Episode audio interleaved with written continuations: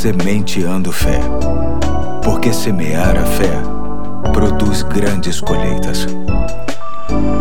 Hoje é sábado, dia 13 de março de 2021. Aqui é o pastor Eduardo e hoje vamos refletir no último ponto da série Remédios para a Vida, lendo o texto de Tiago, capítulo 3, 17, que diz assim: Mas a sabedoria que vem do alto é antes de tudo pura, depois pacífica, amável, compreensiva, cheia de misericórdia e de bons frutos, imparcial e sincera.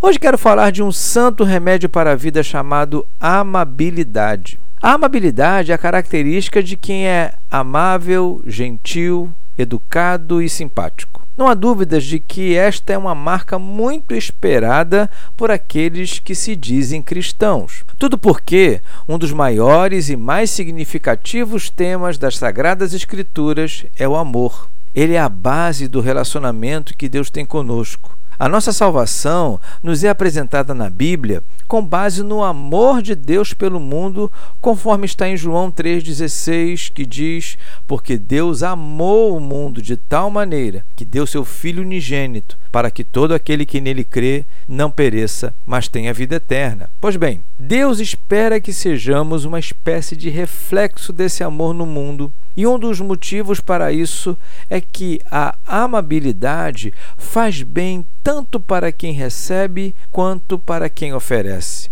Sempre teremos resultados positivos quando temos um coração amável e tratamos as pessoas com esta virtude.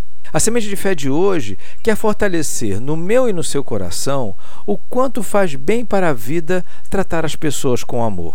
É fato que isso não é fácil, afinal, Achamos que nem todas as pessoas merecem o nosso amor, sobretudo aquelas que nos maltratam, nos perseguem ou agem com violência verbal ou física. Para estas, reservamos o nosso rancor e desprezo. Mas, conforme o texto que li no início, por mais que tenhamos razão em reagir assim, isso não é sábio, não faz bem para a gente, não resolve bem as coisas e todos saem perdendo. Amabilidade é sabedoria, pois, antes de qualquer coisa, nos ajuda a nos libertar de pensamentos e sentimentos destrutivos. É um doce remédio para a alma. Não é difícil entender o quanto as pessoas amáveis melhoram o ambiente, marcam nossas vidas e deixam um exemplo a ser seguido.